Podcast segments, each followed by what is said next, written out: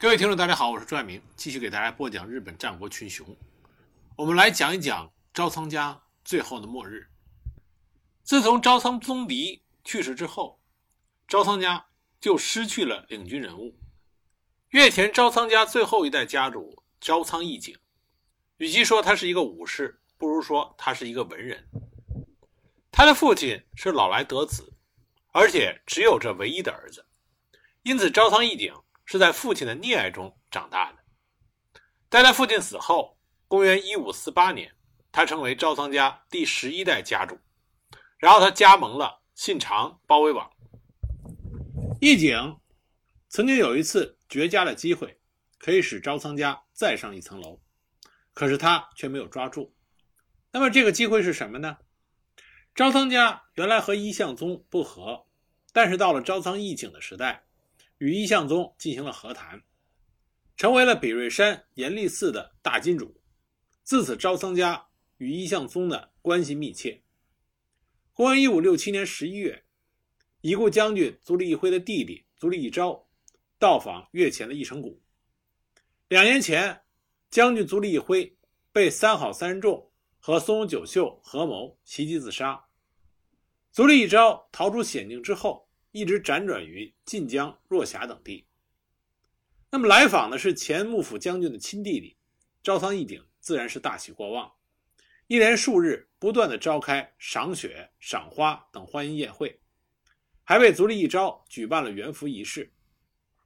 但是足利义昭的心思并不在此，他想要做的是在招仓义景的帮助下上洛，进而登上将军的宝座。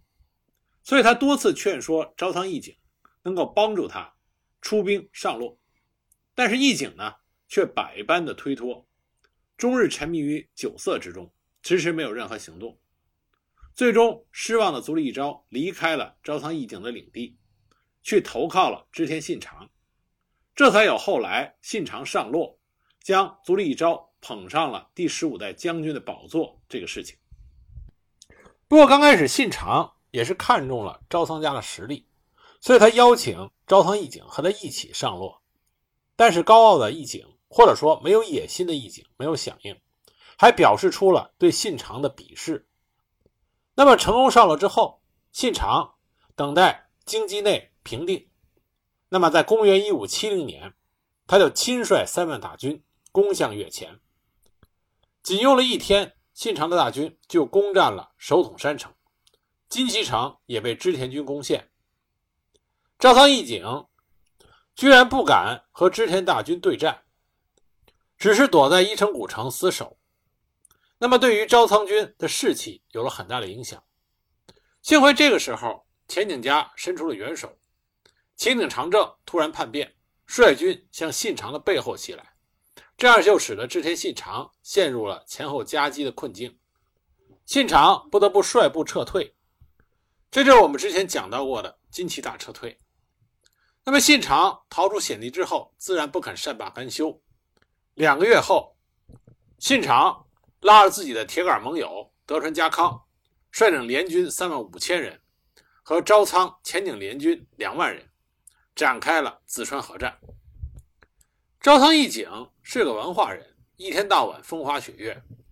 招仓家的内政和军事，他主要依靠两个堂兄弟。一个叫做招仓景静，一个叫做招仓景建。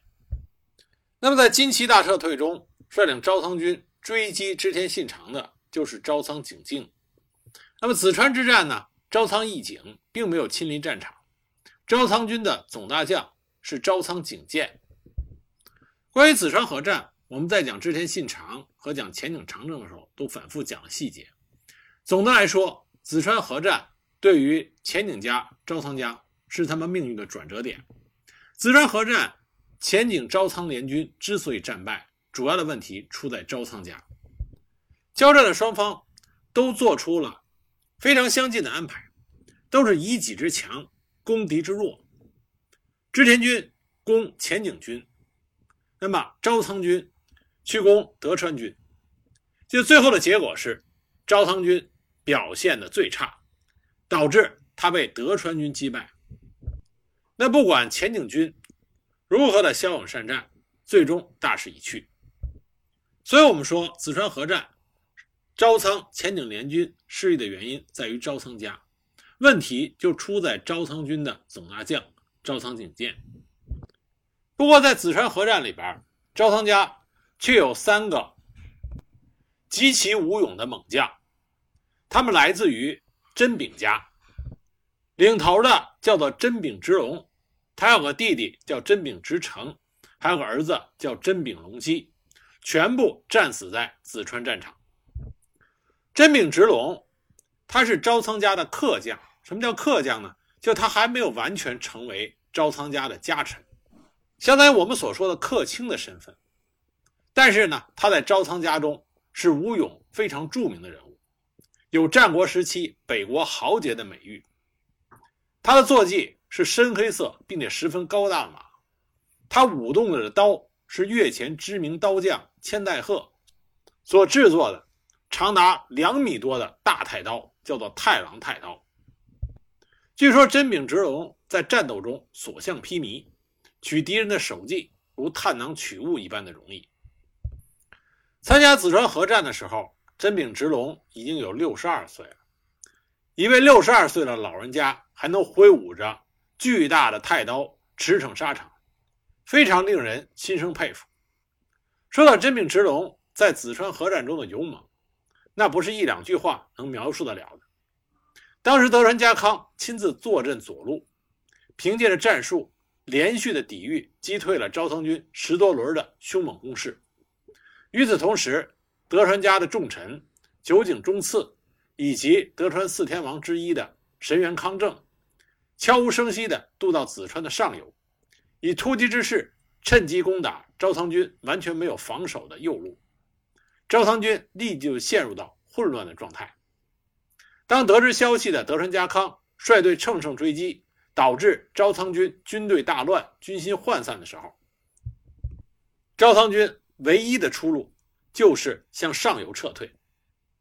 但是这个时候，德川军已经完全占到了上风，而招仓军的总大将招仓景建无法撤离。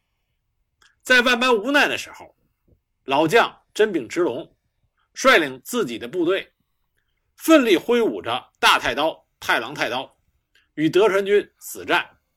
在不懈的突击下，终于将总大将朝仓景建救出来。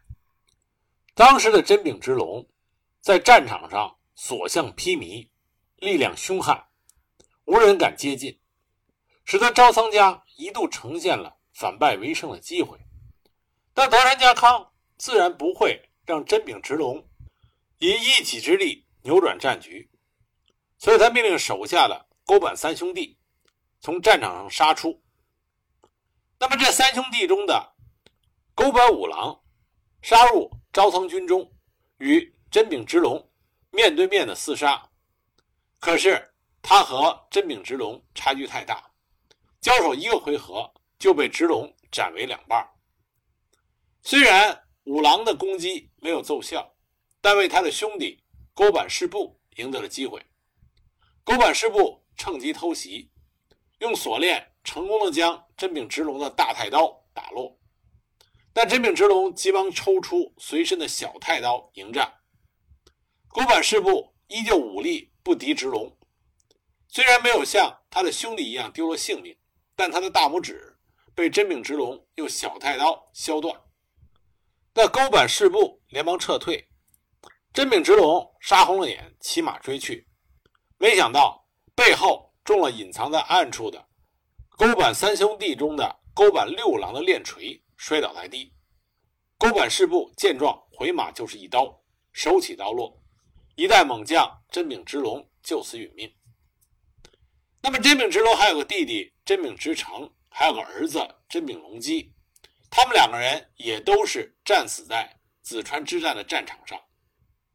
关于他的弟弟真柄之成的描述是这么说的：同他哥哥一样，也是招仓军的猛将，力大无穷，也像他哥哥那样手握着五尺三寸的大太刀。其大太刀同样是知名的刀匠千代鹤所铸造，名曰次郎太刀。那这两把大太刀，太郎太刀和次郎太刀。在日后被广为传颂，他们在历史上都是真实存在的，现在存放在日本爱知县名古屋市的热田神宫博物馆。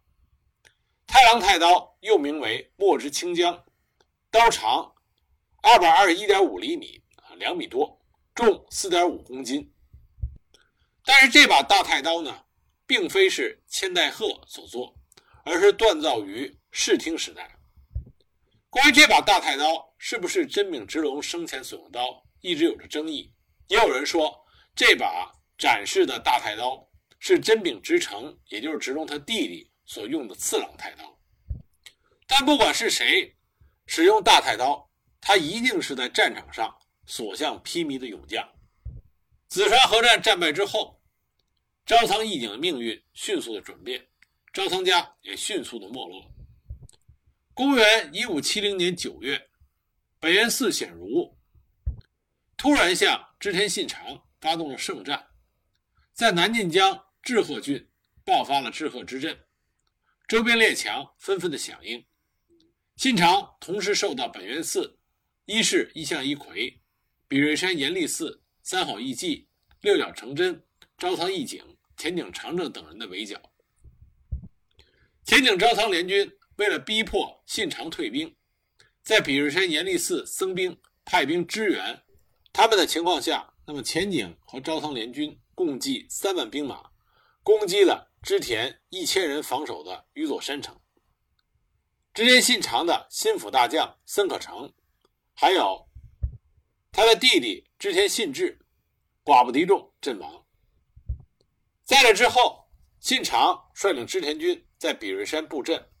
与前景昭仓联军对峙，后来经过足利义昭出面，要双方讲和，这才告一段落。公元一五七一年，朝仓义景与本原寺显如达成了友好关系，与显如的儿子本原寺教如达成了联姻。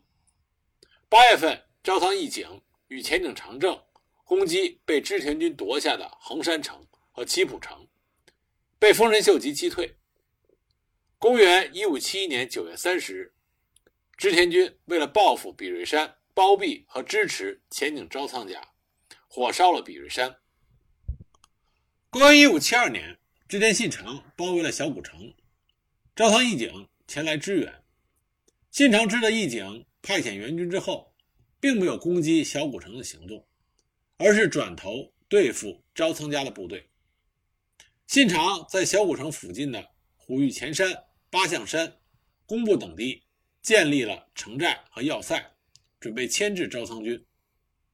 朝仓义景虽然亲自出阵，但是朝仓军的气势一直无法提升，不仅没有对信长造成威胁，而且朝仓军的前波吉继、富田长繁、茅屋朱介在阵前直接归顺了织田信长。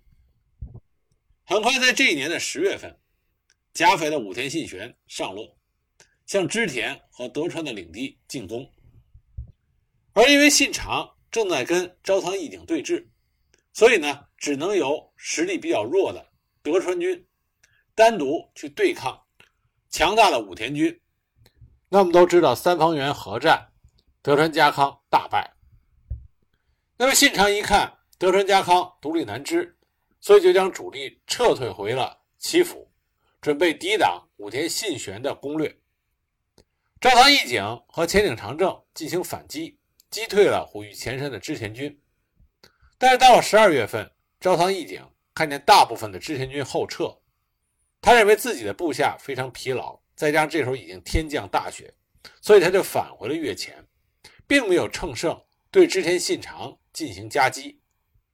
对于朝仓家撤军，武田信玄大为不满，专门写了一封信，谴责了朝仓义景。所以这里我们可以看到，朝仓义景他的大局观非常的差。公元一五七三年，朝仓家的同盟武田信玄病逝，武田军返回甲斐。那么前景家的重要家臣晋江山本山城的城主阿比真争不看好前景家的未来，就接受了丰臣秀吉的策反，改投了织田家。由于山本山城乃是监视北近江。和与北国相连的重要要塞，阿比真正的反叛，直接就影响到招仓家对前景家的援助。以了没有后顾之忧的织田信长，将足利义昭从京都流放，室町幕府正式消亡。那么信长就腾出手来，准备收拾招仓家。公元一五七三年，信长率领着号称三万大军，再度攻击晋江。信长在虎御前山设立了本阵，同时建造了一系列的城寨，包围了小古城，企图切断前景家与招仓家的联系。八月十二日，晋江一带突然爆发了一场暴风雨，信长借助了暴风雨，命令织田信忠牵制小古城，他本人亲自出兵，向着招仓方的城寨进攻。招仓军。完全是出乎意料，所以大败。那么信长乘胜，又攻下了越前平泉寺僧兵所防守的丁野山寨，这样织田方就完全切断了招仓方与前景长政的联系。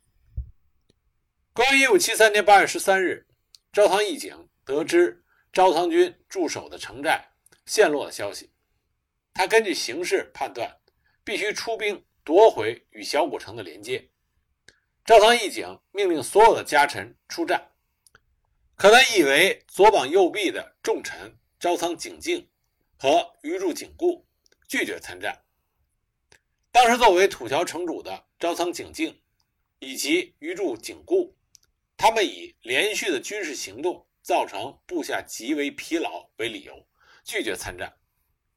那么赵仓义景只好召集山崎吉家、河井宗清。为数两万人出战。对于织田军，当时有三万人，招仓军有两万人，从数量上相差不远。但是招仓家主力的重臣和武士集团都不来参战，来的只是一些农民兵，而且士气极为低落。那么双方刚一照面，招仓义景就准备撤退。可是信长可不是那么好说话的。招仓义景准备撤退回越前，那么信长就对招仓军进行了不懈的追击，结果在刀根坂地区，双方展开了一场大战。招仓军完全不是织田军的对手，一哄而散，逃之夭夭。那么北庄城主朝仓景行和他十四岁的儿子朝仓道景，以及斋藤家的庇护于招仓家门下的。末代家主斋藤龙兴全部战死。那招仓家另外一个重臣山崎吉家担任了殿后，力战阵亡。但正是因为这些战死的家臣拼死用命，才使得招仓义景逃回了越前。不过此次大战，招仓家本身直属的那些部队全部被歼灭，因此在招仓义景。回到伊城古城的时候，他手中已经没有多少部队。